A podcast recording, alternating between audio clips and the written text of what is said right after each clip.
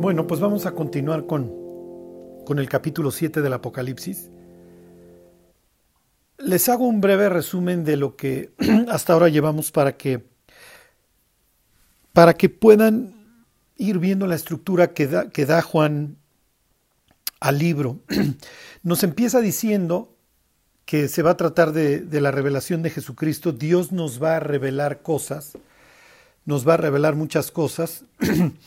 y bueno, habla Juan de cómo se transmite todo este mensaje, los principales destinatarios eh, o los destinatarios del, de, del Apocalipsis, las siete iglesias que están en Asia. ¿Por qué nos da ese detalle? ¿Por qué alguien no diría, oye, sí, Carlos, pero pues, el Apocalipsis está escrito para todos los cristianos? Además, pues bienaventurados los que, los que oyen y guardan las palabras de esta profecía, ¿no? Porque pues, el tiempo está cerca, sí. Pero es muy importante que recordemos que la Biblia está escrita para nosotros, no a nosotros, los principales, no principales, pero los destinatarios originales de esta carta de lo que de la revelación de Jesucristo son estas siete iglesias. Entonces es importante meternos en el cerebro de estas personas para saber qué es lo que ellos entienden y entonces que nosotros podamos extraer el contenido del Apocalipsis. ¿ok? Entonces escribe a las siete iglesias que están en Asia, Éfeso, Esmirna, Pérgamo, Tiatira, Sardis, Filadelfia y la Odisea. ¿ok? Y luego viene una visión del Hijo del Hombre. ¿ok? ¿Se acuerdan? Esto hace referencia al capítulo 7 del libro de Daniel. Esta vez se presenta a Jesús claramente como Dios. ¿Ok? Jesús es el principio y el fin, el alfa y la omega. Y uno de los detalles que da Juan es que su cabello es blanco, justo como la descripción que se hace de Dios en el capítulo 7 del libro de Daniel. Jesús es visto por Juan entre siete candeleros y con siete estrellas en su mano, ¿se acuerdan? ¿Qué es lo que está diciendo? Jesús es el que se pasea por las iglesias y tiene a los ángeles, a, los mensajeros en su mano. Por así, decirles, por así decirlo, él es el dueño del negocio. Y luego efectivamente tenemos estas, estas mini cartas dirigidas a las siete iglesias que les acabo de comentar, que nos van dando Eh, algunas características de iglesias buenas, características que están eh, de iglesias que están agonizando, y nos presenta el papel que está haciendo el cristianismo, ¿ok? Después de la ascensión de Jesús, ¿ok? Presenta estos ejemplos de estas siete iglesias que se encontrarán en lo que hoy es Turquía, lo más probable este, influidas, casi prácticamente fundadas por el ministerio de Pablo allá, este, aunque bueno, pues ya había creyentes antes de que Pablo llegara, por ejemplo, a Éfeso. ¿Se acuerdan que se encuentra 12 discípulos de Juan, de Juan el Bautista? Eh, se encuentras tipos ahí como este Apolo. ¿Ok? Entonces, el, el, trabajo ya en la zona, obviamente Dios ya había estado preparando esto. ¿Ok?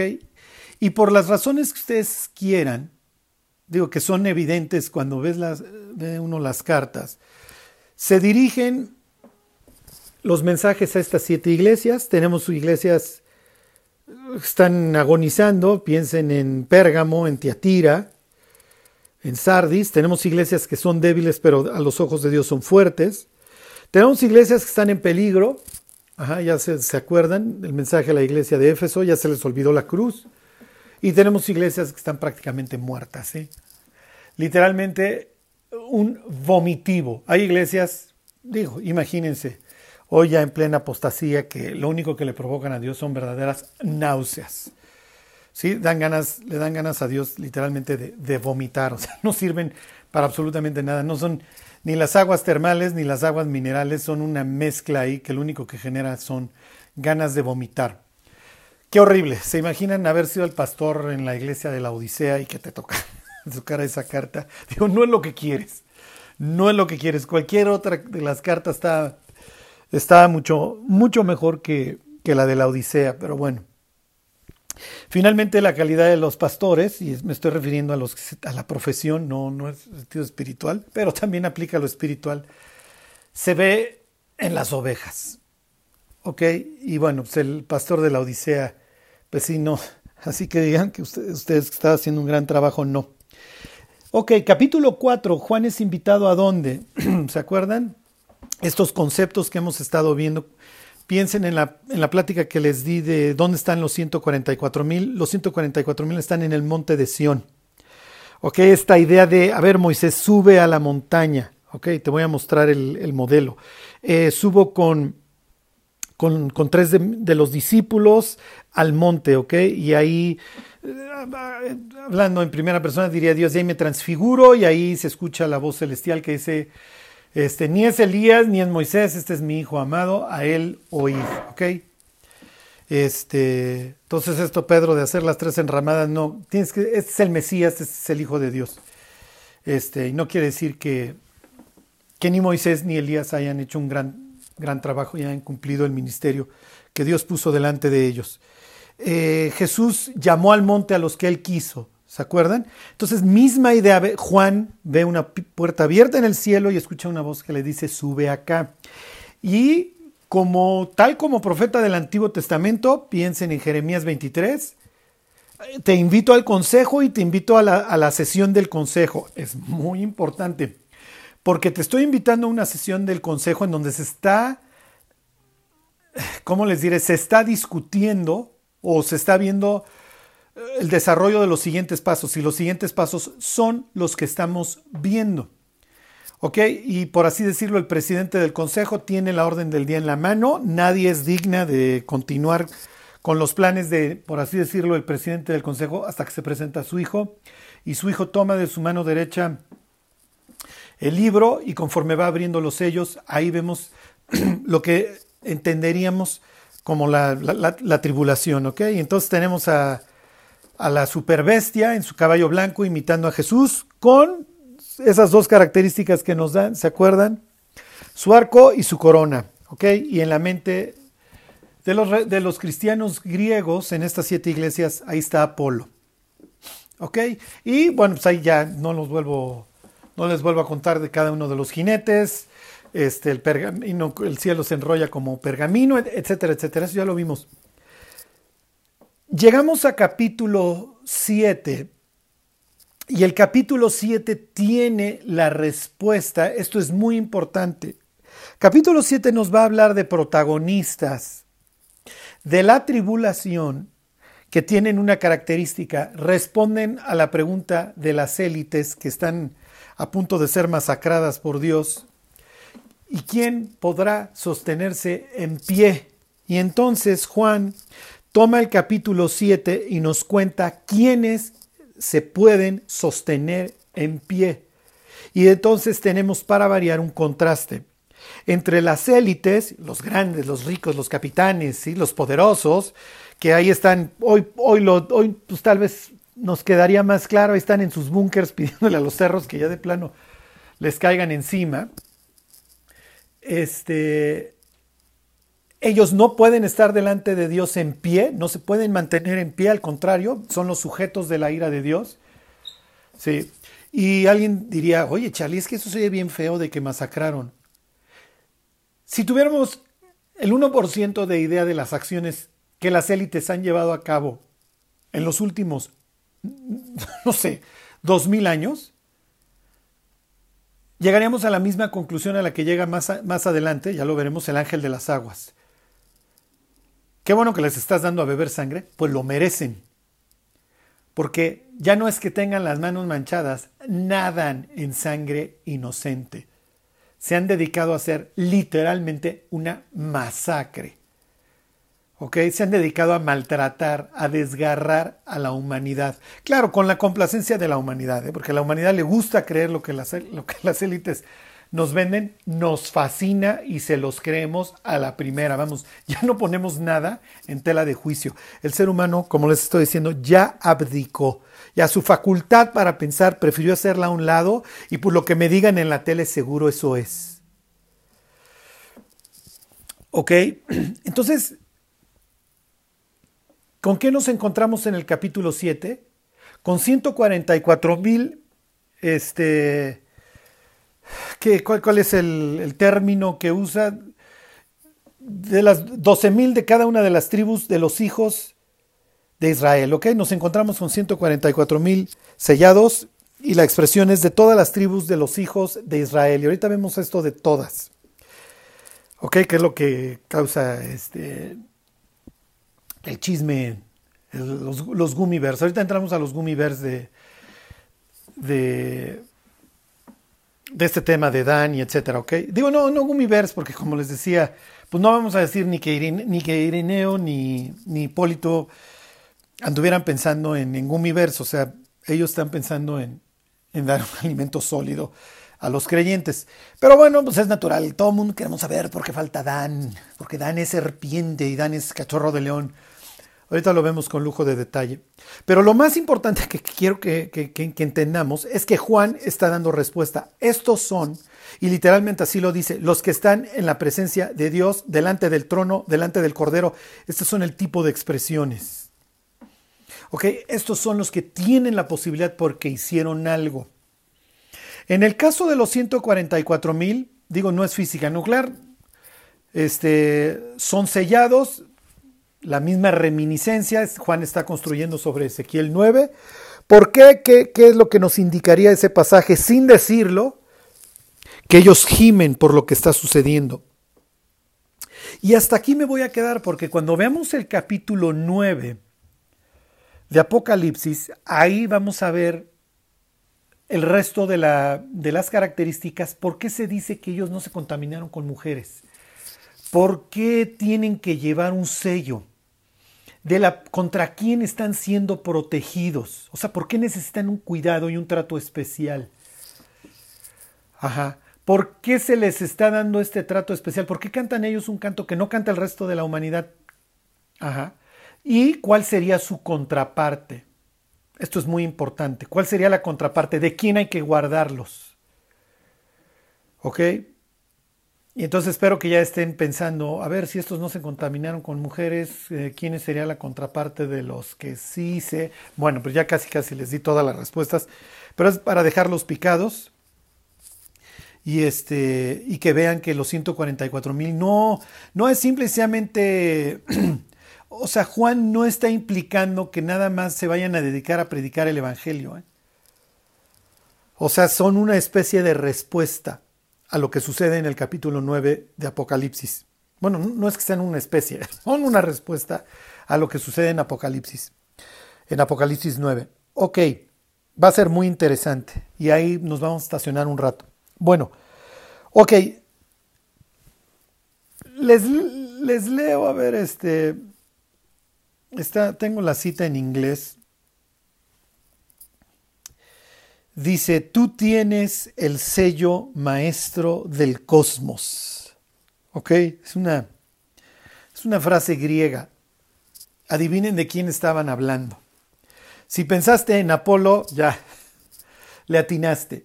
Tú tienes el sello maestro del cosmos. Ok, Dios está sellando a los 144 mil, ¿sí? está implicando una protección. Pero fíjense nuevamente esta polémica que los judíos de aquel entonces hubieran entendido perfecto. ¿Ok? A Apolo se le asocia con varias cosas que, que estamos y que seguiremos viendo en el Apocalipsis. Con la corona, obviamente con el arco, acuérdense que así mata a Pitón ahí en el oráculo de Delfos. Este, se le asocia con el sol, que es un tema también. Se le asocia con las arpas, y piensen la cantidad de veces que se habla de, se habla de, voz de arpista o de arpas en el Apocalipsis. Nerón ahí le gustaba, como él se decía que era, pues así se asociaba con Apolo, este, pues ahí salía en las monedas y esto. No me acuerdo si eran las monedas u otra inscripción. Este, pero bueno, ya lo veremos cuando veamos esto, el tema de la voz de arpistas. Pero Nerón, bueno, pues era fan y, este, y entonces ahí salía con su, con su arpa, la inscripción en la pierna. ¿Ok? Jesús trae escrito en la pierna Rey de Reyes y Señor de Señores y se han encontrado estatuas que traen inscripciones relacionadas con Apolo en la pierna. ¿Se acuerdan? Y bueno, pues también los griegos traen la onda de que el sello de maestro del cosmos lo trae Apolo. ¿Qué es lo que está implicando aquí Dios? A ver, detengan a los, detengan la tempestad, le pongan a cuatro ángeles en los cuatro ángulos de la tierra para que detengan, que no se cause daño a los árboles, al mar y a la tierra, hasta que hayamos sellado en sus frentes a los siervos de nuestro Dios. Entonces, nuevamente tienen esta polémica contra Apolo. ¿Ok? En donde Dios dice, a ver, el sello maestro del universo lo tengo yo. Y no importa la clase de seres que luchen contra mis siervos, si ellos tienen este sello, no importa si se trata del ser celestial más poderoso, no puede contra ellos. Ok, mi protección es más que suficiente, es lo que está implicando, entre otras cosas. Bueno, y entonces ahora sí viene pues la famosísima lista. Ok, tenemos 144 mil sellados, 12 mil de cada una de las tribus. Y entonces arranca el 7.5 de la tribu de Judá, 12 mil sellados, de la tribu de Rubén, 12 mil sellados. Ok, ¿qué está, qué nos está diciendo Juan? Bueno, entre otras cosas que no era flojo y leía crónicas. Ok, les voy a leer primera de crónicas y les voy a contar la historia de por qué Judá está en esta lista en primer lugar y luego Rubén y luego ya realmente el orden ya ¿cómo les diré? O sea, Gad, ¿por qué arranca con Gad? Este, ¿Por qué continúa con Gad? Esas sí se las voy a deber. ¿Por qué falta Efraín? Digo, Efraín es una de las tribus que se menciona varias veces. Este, Josué, imagínense, Josué era de Efraín. Pero bueno, ahorita vemos, empezamos con esta y luego nos vamos con Dan. ¿Por qué, por qué no está Dan? Bueno, dice Primera de Crónicas 5.1, los hijos de Rubén, primogénito de Israel, ¿okay? este es el primogénito, hubiera sido muy normal que la lista en, el Apocalipsis hubiera arrancado con Rubén. Y ahorita vamos al tema apocalíptico, ¿ok? que es el que nos interesa, pero quiero aprovechar porque la Biblia habla con. La Biblia arranca hablando de, la restauración del caos. Y acaba con un féretro en Egipto. Ajá. O sea, quiero que vean la contradicción, quiero que vean el contraste. Empieza mi historia con un paraíso, con la casa de Dios y de la casa de Dios brota un río que se divide en cuatro brazos, y hay pues cualquier cantidad, piensen en un bosque precioso, todo está hecho para el, para lo, ¿cómo les diré? Para el beneficio del ser humano. Y vive en un jardín, literalmente, sí. Este, los que les gusta el golf y ven el torneo de Augusta, ahí en Georgia, sí, este, tal vez uno de los campos más preciosos del mundo, pues lo viera Dan y diría, pues la verdad parece baldío, muchachos. Yo vivía en un sitio mejor. Este, aunque ustedes no lo crean, la vida en el, en el mundo rural, por decirlo de una, de una forma, es mucho menos agreste para la mente humana. El ser humano fue diseñado para vivir en un paraíso. No para estar escuchando cómo se gritan las personas de carro a carro en medio de una contaminación espantosa, viendo solamente un asfalto gris sucio, con todo lo que ello implica, el miedo, etc. Pero bueno, el Génesis nos, nos, narra la, nos narra varias historias familiares y le dedica muchas páginas, imagínense, del 37 al 50, a la vida de, de José con un paréntesis del 38 que ahorita lo vemos. O sea que de 13 este, estamos hablando de un 26% más o menos. La familia de Jacob, como se los decía la semana pasada, la familia de Jacob es una familia fracasada en todos sentidos. Este, y, y bueno, pues sí, su primer hijo que, con Lea se llama Rubén. Lea trae un pique espantoso con su rival, que es su hermana, hijas de un patán que se llama Labán y casadas con un patán que se llama Jacob. Este, la historia no iba a llegar a ningún lado, ¿ok? Este, miren, esto es como cuando las personas que tienen todo en contra han tenido ya muchísimos problemas, se odian, tienen una relación codependiente y te preguntan si, si deberían casarse. o sea, porque creen que el amor gana. Y dices, pues el amor verdadero, el de Corintios 13, pues ese sí va a ganar, pero, pero pues no es que se sienta bonito todo el tiempo, ¿eh? Al contrario, a veces se, a veces se siente bien feíto. Y bueno, pues esto estaba destinado, obviamente, estaba destinado a quebrarse y se quebró. Y le sigo leyendo, miren, este 5 a 1, los hijos de Rubén, primogénito de Israel, porque él era el primogénito, mas como violó el hecho de su padre, sus derechos de primogenitura fueron dados a los hijos de José, hijo de Israel, y no fue contado como primogénito.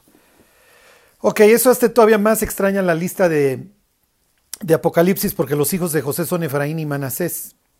O Manasés primero y luego Efraín, pero, pero bueno, falta hubiera sido, digo, hubiera sido como que normal que hubieran aparecido en vez de José, Efraín y Manasés, pero va a aparecer Efraín, digo, va a aparecer José y uno de sus hijos, Manasés. Y bueno, pues, como les vengo diciendo, la familia de Jacob es un desastre, pues para muestra un botón, o sea, Rubén tiene a bien acostarse con una de las esposas de su papá. ¿Por qué? Porque está lleno de odio. Está lleno de odio contra contra las madrastras, está lleno de odio contra su papá. Y no solamente está lleno de odio, la Biblia va a presentar a Rubén como una persona tibia. El primogénito era una persona muy importante en la antigüedad porque el primogénito se va a volver el líder del clan. Y entonces es natural que las nueras, los hijos, los nietos, pues todo el mundo esté viendo a ver quién va a ser el primogénito, porque si va a ser Rubén, pues Rubén va a destrozar el clan, o sea, y qué es lo que nos cuenta aquí el cronista, todo el mundo descansó cuando un tipazo como era José fue designado el primogénito. No se preocupen, el juez, el redentor, el cabeza de la, de la, de la familia, de la cabeza del clan, va a ser José, no ser Rubén. ¿Ok? Entonces en la historia arranca nuestra, nuestra lista en Apocalipsis con Judá y luego con Rubén. ¿Ok? Entonces sí se le va a dar hasta cierto punto, si hay una reversión, ok, te voy a dar, te voy a, voy a recordar que tú eres el primogénito, pero definitivamente no eres el número uno, el número uno va a ser Judá. ¿Ok? ¿Qué es lo que dice Primera de Crónicas 5.2? Bien que Judá llegó a ser el mayor sobre sus hermanos y el príncipe de ellos más el derecho de primogenitura, fue de José. Entonces, la casa real, ok, va a venir de Judá. ¿Por qué? No crean que nomás Dios dijo, bueno, pues así por dedazo, este, pues Judá quiere decir alabanza. Pues ya que sea Judá. No. Cuando, cuando José es vendido por sus hermanos, en el capítulo 37 de Génesis, arranca toda esta historia de salvación, pero se abre un paréntesis en el 38, que obviamente tiene que ver con la historia. O sea, no es un, simplemente ahí como, como que cuando Moisés dijo, ay, se me, se me olvidó este, incluir la historia de, de, Judá, este, ¿dónde la pongo? Pues aquí entre el 37 y el 39. No, o sea, eso tiene mucho que ver para el resto de la historia, al grado que es el primero de los mencionados en esta lista en Apocalipsis. ¿Ok? Nos queda claro que es la casa real, que de la, de la tribu de Judá va a venir el, legislador y va viene la casa real, etc. ¿Ok? Pero ¿por qué? Sucede que el capítulo 38 de, de Génesis nos presenta un Judá que está totalmente extraviado. Tiene rasgos del pródigo en el sentido de que se va, se lleva con un gentil, este, por así decirlo, o sea, como que se extrae del pueblo de Dios, se aparta y se, casa, tiene hijos, sus hijos son tan malos que son personas que literalmente la Biblia dice que Dios los mató. No quieren cumplir con los planes ni los propósitos de Dios. Y después Judá tiene bien, ya, ya existía entonces el, el matrimonio por el levirato, mantiene voy a usar esta expresión este, como congelada a Tamar, porque Tamar no se va a ir a casar en ningún otro lado, está esperando que venga el Redentor, que venga el tercer hijo. Pero Judá tiene tan, tan mala conciencia que piensa, si se lo doy a mi hijo menor, a Sela, es probable que también Dios lo mate. Entonces, mantiene a una mujer en la esperanza de convertirse en madre que en aquel entonces era el propósito, ¿cómo les diré?, más digno en una mujer el procrear. ¿Por qué? Porque estoy trayendo vida. Además de que hay una promesa que nos han venido contando de generación en generación de que de la simiente de la mujer va a venir el que aplaste,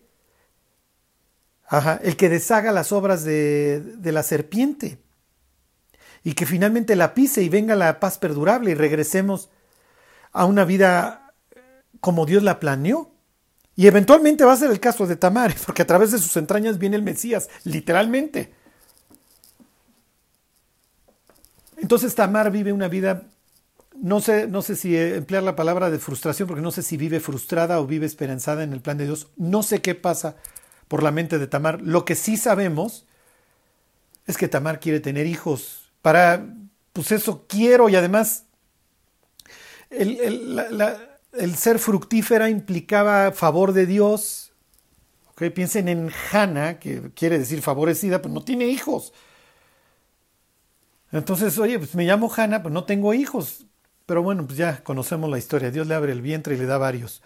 El caso es que Tamar llega a un punto en donde se disfraza de prostituta y entonces eh, tiene relaciones con su suegro. o sea, esto está en Mateo 1, ¿eh? Esta mujer está en Mateo 1. Una prostituta profesional, Rab, una adúltera, ajá, a esta Betsabé, y una mujer que le fue a descubrir, que le bajó literalmente los chones a un hombre, son las cuatro únicas mujeres mencionadas en la genealogía de Jesucristo. La Biblia es un libro muy extraño y no es casualidad, ¿eh? No es casualidad que estas cuatro mujeres estén ahí. Cuando lleguemos a capítulo 9 de Apocalipsis y veamos el contraste con los 144 mil, les digo porque están ahí. Si su palabra que les vino a la mente es reversión, es por eso. Que el Mesías viene a revertir todo el daño. ¿Ok? Bueno, el caso es que Tamar procrea con, con Judá. Como Judá está esperando que, a ver si llega el día en que, por así decirlo, arriesgue a Cela con Tamar, que la culpa no era de Tamar, ¿eh? este, pues el tiempo no está en su contra, está en contra de Tamar, este, y deja que pasen los años, y entonces Tamar se disfraza y luego tiene relaciones con él. Y se acuerdan que le dice, oye, pues no tengo con qué pagarte, pero te dejo mi sello, mi bordón, etcétera, etcétera. Y luego ya te mando pagar, está bien. Y le dicen, oye, ¿qué crees? Tamar no está esperando a Cela, ¿eh? y no quiere continuar con la ley del levirato.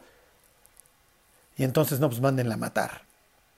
Y entonces, cuando Tamar está yendo a ser quemada, Dice, del hombre de, cuyas, de quien son estas cosas, que venga y las reconozca, porque de él estoy embarazado. Y entonces a Judá no le queda otra que, y aquí está la moraleja, que reconocer,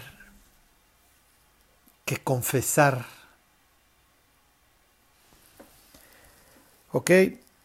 Y entonces Dios empieza a trabajar en la vida y el corazón de este hombre.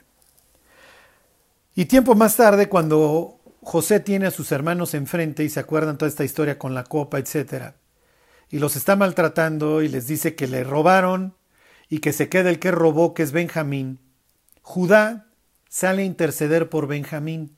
Judá ha sido un desgraciado toda su vida, que participó en el complot con los otros hermanos de aquí nadie se raja y nadie le dice a mi papá que vendimos a José.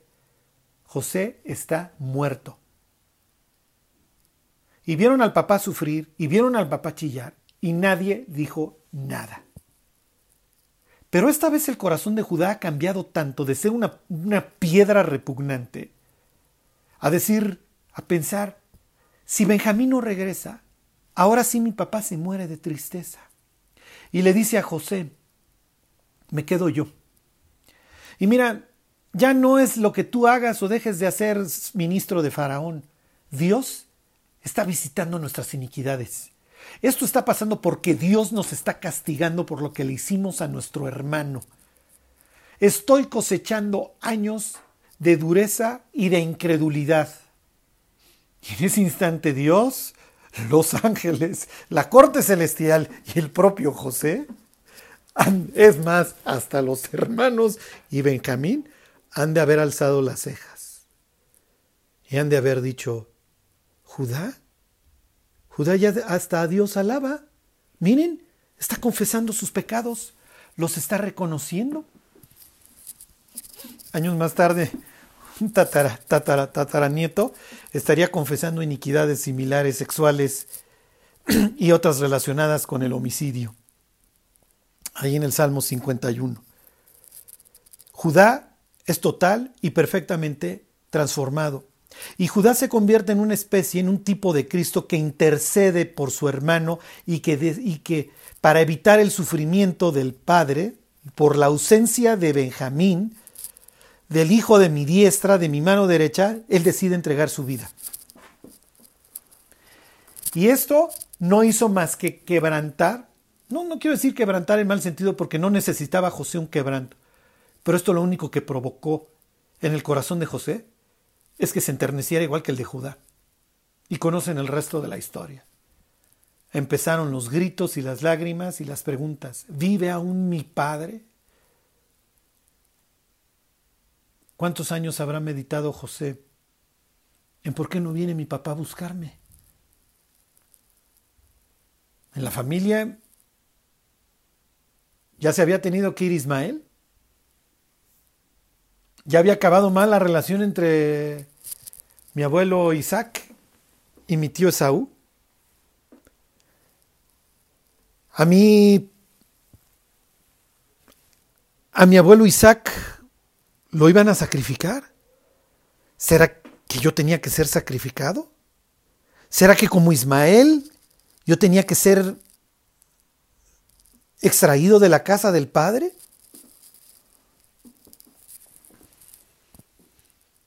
Un tiempo más tarde le diría Jacob a José, no le guardes rencor a tus hermanos, porque mal te trataron. Pero José es un hombre íntegro, un hombre, como dice un señor, un hombre de integridad y perdón. Y es natural que Judá y Benjamín hicieron migas ese día. Benjamín va a quedar agradecido para el resto de su vida porque ni Judá ni Benjamín sabían que esto era un que esto era una treta de parte de José para llevarlos al arrepentimiento. Y entonces vamos a ver estas dos tribus que se van a llevar para siempre. A veces entre reyes benjamitas y judíos, le hace Saúl y David, no se llevaban. ¿Por qué? Porque había caos. Ok. Y Ahorita les cuento acerca de un detalle ahí también de Judá y Benjamín en el libro de jueces que viene a colación con Dan. Bueno, entonces ya sabemos por qué está en primer lugar Judá, por qué está en segundo lugar Rubén. Judá llegó a ser el príncipe, pero no de a gratis, porque Judá estuvo dispuesto a dar su vida por su pueblo, como David estuvo dispuesto a dar su vida por su pueblo cuando se fue a enfrentar a Goliat y todo lo que estuvo enfrentando. Si alguien tenía derecho a la casa real, era el que estaba dispuesto a dar su vida por el pueblo. Digo, ¿qué otro parámetro quieren? A ver qué diputado da su vida por los mexicanos. Pero bueno, esta es la clase de personas que Dios transforma. Ok, continúa ahí la lista, ya no entro en, ya no entro en detalles. ¿Por qué falta Dan? Les voy a leer los, versículos estos de, las listas. Eh, porque, y miren, y es bastante interesante. ¿eh? Este, aquí en, en Génesis 49, déjenlo busco, y, y se los leo, denme un segundo, es que se lo tuve a bien perderlo.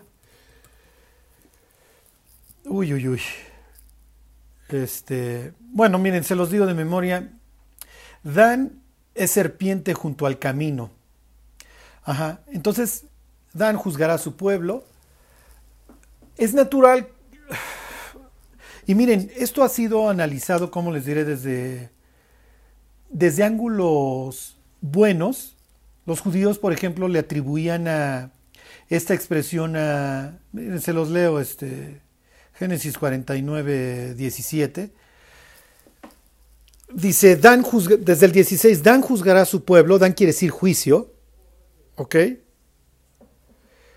Como una de las tribus de Israel, será Dan serpiente junto al camino, víbora, víbora junto a la senda, que muerde los talones del caballo y hace caer hacia atrás al jinete. Tu salvación esperé, oh Jehová. ¿Esto es bueno o es malo? Porque, digo, aquí pareciera que está presentando a Adán como un traidor que le muerde el talón al, caballo. Los judíos no lo tomaban en mal sentido. Y como Sansón era hijo de un danita, precisamente de Sora y Estaol, le atribuían estos versículos a Sansón.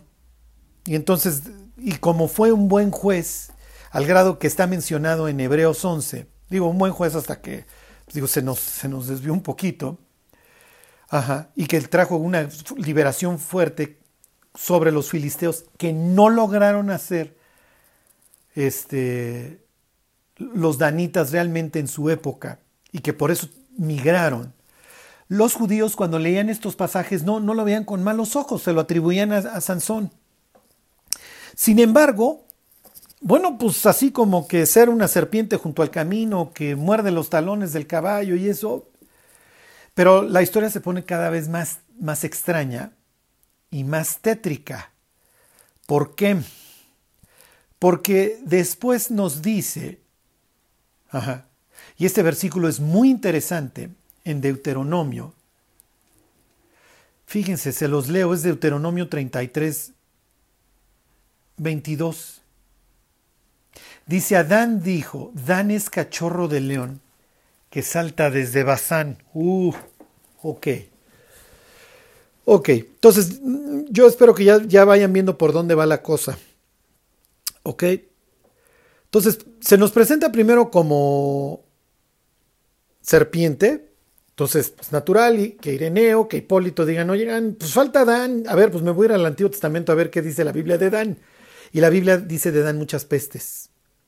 Ahorita les leo las peores. Y primero dice que es una serpiente, ok, no es, no es como que el animal con el que algún gran hombre de la Biblia quiera ser asociado, a menos de que estuviera hablando de sagacidad. Sí, pero luego dice que es un león, ok. Y un león que salta, entonces volvemos a tener este, situaciones ahí similares.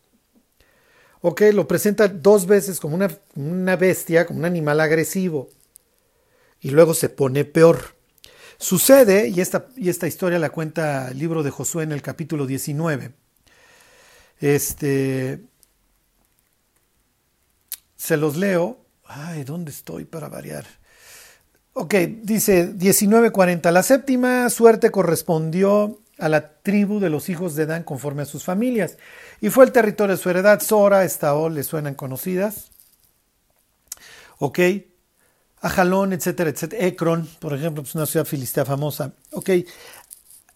A Dan le va a tocar este, ahora que este, el occidente, no el este, ok, el oeste, en la tierra de Israel. De hecho, es más o menos suroeste, ok, le toca, la, le toca ahí el, el Mediterráneo. Y va a acabar exactamente del otro lado, va a acabar al noreste. Eso ya nos habla pestes en términos bíblicos. Acuérdate, si te tocó esta suerte, que además digo, estaba ahí Josué presente, el, sacerdote, y echaron la suerte. Si Dios dijo que te tocó esto, pues esto es lo que te tocó. Y luego me brinco al versículo 47 y dice, y les faltó territorio a los hijos de Dan. Digo, no, tampoco era que fueran los millones, ¿eh? Entonces, ¿qué es lo que está sucediendo? Lo más probable, son puros asentamientos en aquella época filisteos, lo más probable es, que no pudieron con los filisteos. Y entonces esto de que les faltó territorio, ok, está bien, vamos a decir, les faltó territorio. Se les faltó territorio y se van al noreste. Pero cuando van al noreste, y esta historia la cuenta capítulo 18 de jueces, y les va a servir la memotecnia, jueces está después de Josué.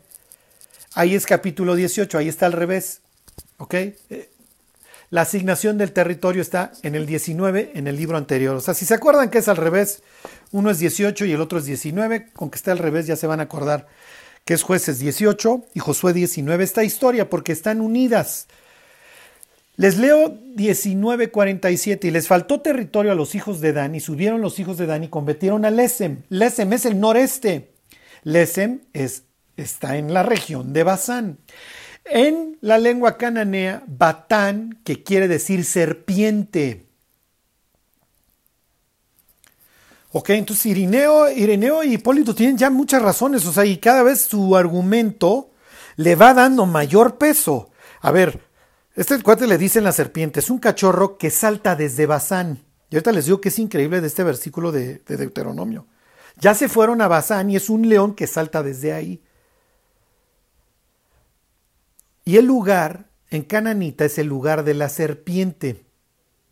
Pues sí, pues entonces. Y además, cuando Dan hace la migración, y esto ya lo cuenta el, ahora sí, jueces 18, cuando Dan hace su migración al noreste y llega a esta región asquerosa, ¿por qué asquerosa? Se acuerdan que ahí está Og. ¿Ok?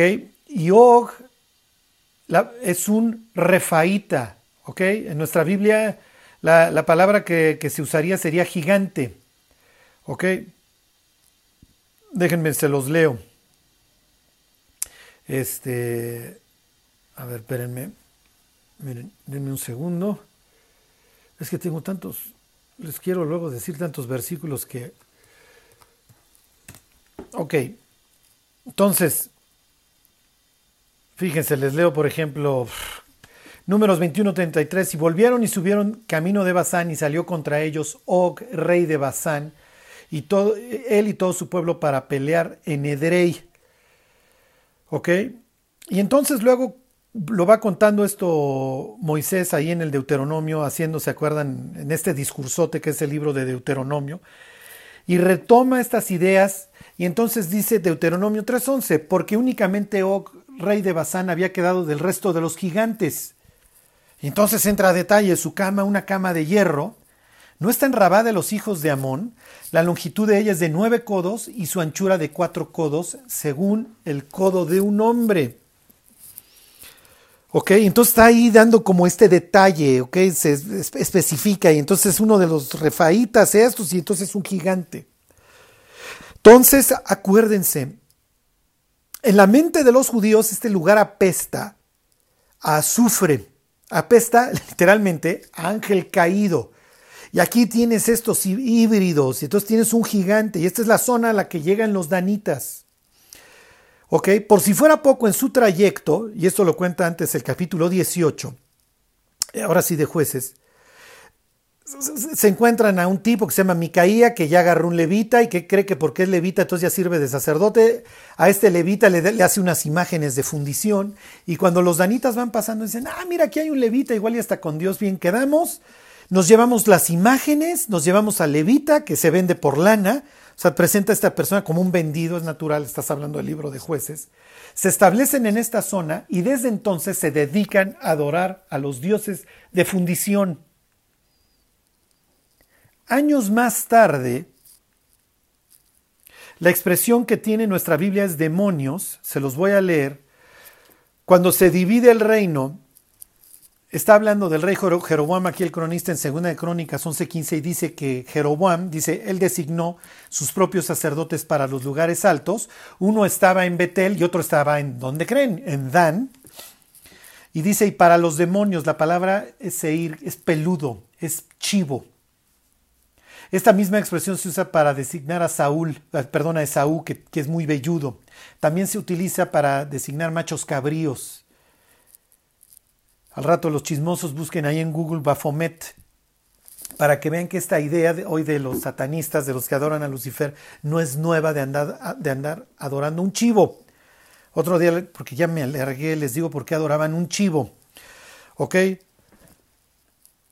Entonces, aquí la palabra demonios son, son estos faunos. ¿Ok? Y para los becerros que él había hecho. ¿Ok? Entonces aquí, pues ya, o sea, la, la idolatría en su máxima expresión. Entonces tienes a Adán todo en su contra.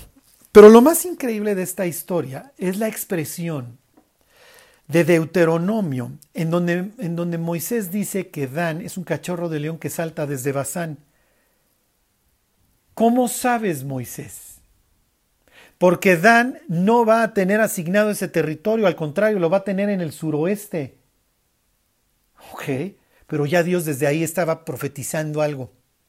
Estos iban a acabar en un sitio total y perfectamente podrido, pero lejos de que a través de su vida y de su devoción a Dios hubiera una reversión, se pudrieron con el lugar.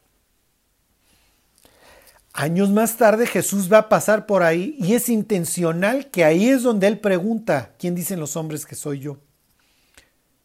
Oye, Jesús lo hubieras preguntado en Jerusalén, pues eres el Mesías, ¿no? Pues pregúntalo en la ciudad del gran rey.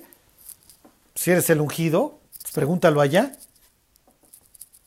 Cuando ustedes lean la Biblia y vean que se menciona algún lugar, siempre pregúntense por qué aquí. Porque tiene que ver con la historia. Y recuerden que para los judíos en la época de Jesús, si le hubieran preguntado a Judas, al hermano de Jesús, oye, ¿tú qué piensas de este sitio? Hubiera dicho, pues, sí, apesta, sufre. En la mente de ellos hay un traspaso de linderos y es natural que ahí tengas gigantes o que haya habido historia de gigantes que se asociara. ¿Ok? Es natural que las personas dijeran,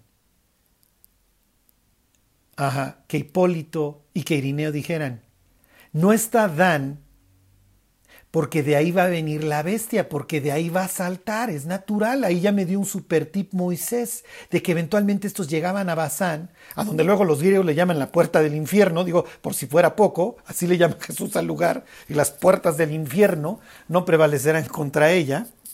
Entonces tenemos toda esta asociación entre fieras, serpientes, el lugar de la serpiente, ángeles caídos, la mención de gigantes. ¿Ok? Y ahorita a los que les gusta el chisme, chisme, ahorita les digo, les doy unos gummy bears. Este, muy interesantes gummy bears. Pero eh, eh, en ese nivel lo dejamos. Nada más les termino la idea. Ahora, es que el anticristo va a ser de la tribu de Dan. No el anticristo, y no empleo esa palabra porque no la usa el Apocalipsis, la usa Juan, acuérdense. Juan la usa en primera de Juan. La bestia, el hijo de perdición, como le llamara Pablo. El inicuo, la bestia, viene de la tribu de Dan y por eso no está mencionada. No piensen en la persona, piensen en el lugar, que es lo que está implicando el lugar, que no esté Dan. Y ahora sí, se abre el pozo del abismo. ¿Y quién sale? Ok, ya tenemos toda la asociación con los ángeles caídos. Ya. Por eso tres veces la Biblia dice que la bestia sube del abismo. Sí tiene que ver con Dan, pero no quiere decir que vaya a ser un judío danita, apóstata. Charlie, ¿por qué no? ¿Por qué dices eso? Porque Juan se cansa de decir que la bestia sube del abismo. No sale de la tribu de Dan. Ey, pero sí es cierto algo. En la mente de los contemporáneos y obviamente de los griegos ahí en, en Asia Menor, este sitio, que luego llamaron por Pan Panias, Banias, es la puerta del infierno. ¿Qué dice Apocalipsis 9? Se abre el pozo del abismo. Bueno, como pueden ver, es algo muy interesante. Si a la mera hora resulta que el anticristo era un ser humano que viene de la tribu de Dan, miren, espero que no tengamos que quedarnos mucho tiempo para averiguarlo, honestamente. Pues ya me escribirán en los comentarios del YouTube. Y si resulta que se abre el pozo del abismo, cuando salgan estos ejércitos, Dice, pues sí, Charlie tenía razón, pues le hubieran hecho caso al apocalipsis, pues que si salgo del abismo, pues no ven que una estrella trae la llave y la tuvo que ir a abrir para que saliera yo. El que era, no es, porque estoy guardado, y que sube del abismo. Pero bueno, miren, finalmente no, no vamos a alegarle a don Ireneo ni a Hipólito. Al final de cuentas, profecías que no se han cumplido y difíciles de ver hacia adelante.